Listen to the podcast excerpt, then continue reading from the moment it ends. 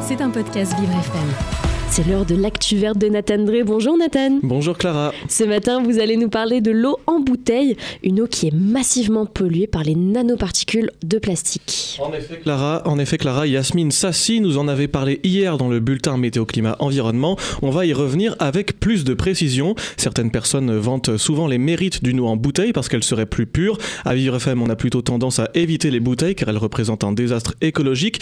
Mais voilà une autre raison qui pourrait bien vous donner envie de limiter la consommation consommation d'eau en bouteille.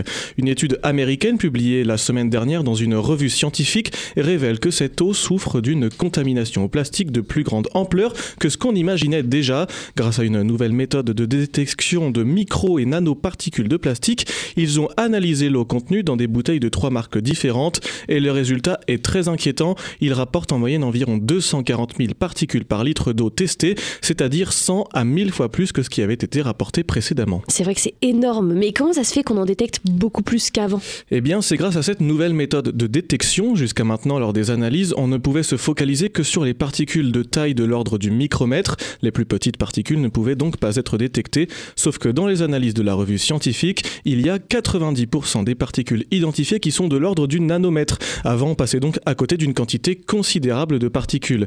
Et ce qui peut encore plus inquiéter, c'est que plus les particules sont petites, plus elles sont susceptibles d'entrer dans notre circulation sanguine et donc de finir dans nos organes, dont le cerveau. Mmh. Cependant, on ignore encore les risques que cela pourrait pourrait avoir euh, sur euh, la population humaine de par un manque d'études sur le sujet pour le moment, mais on se doute déjà que le résultat pourrait démontrer une toxicité. En revanche, des études sur les animaux ou sur des cultures de cellules suggèrent des effets nocifs sur le métabolisme, sur le développement cérébral, sur le matériel génétique ou encore la respiration cellulaire. Ah oui, bah alors là, on n'est pas sorti de l'auberge. Vous pouvez quand même brièvement, euh, brièvement nous rappeler ce que c'est la respiration cellulaire, parce que moi je suis un petit peu perdu. Alors la respiration cellulaire, c'est le processus pendant lequel nos cellules créent de l'énergie, c'est ce qui nous permet de vivre. Ce serait donc euh, dommage que ce processus soit altéré. Mais euh, d'autres effets néfastes de l'exposition répétée à des microparticules de plastique ont été démontrés par des travaux français cette année, des effets sur la flore intestinale, le microbiote, c'est-à-dire l'ensemble des micro-organismes qui permettent la digestion. Muriel Mercier-Bonin, co-autrice de cette étude, explique comment elle s'est déroulée. Je cite Nous avons reproduit l'écosystème intestinal humain et soumis le microbiote d'adultes et d'enfants à une exposition quotidienne de polyéthylène. Au final, c'est un bouleversement de la composition de la flore intestinale qui a été observé, plus précisément l'abondance de bactéries potentiellement néfastes, pendant qu'au contraire, les bactéries qui nous sont bénéfiques diminuaient.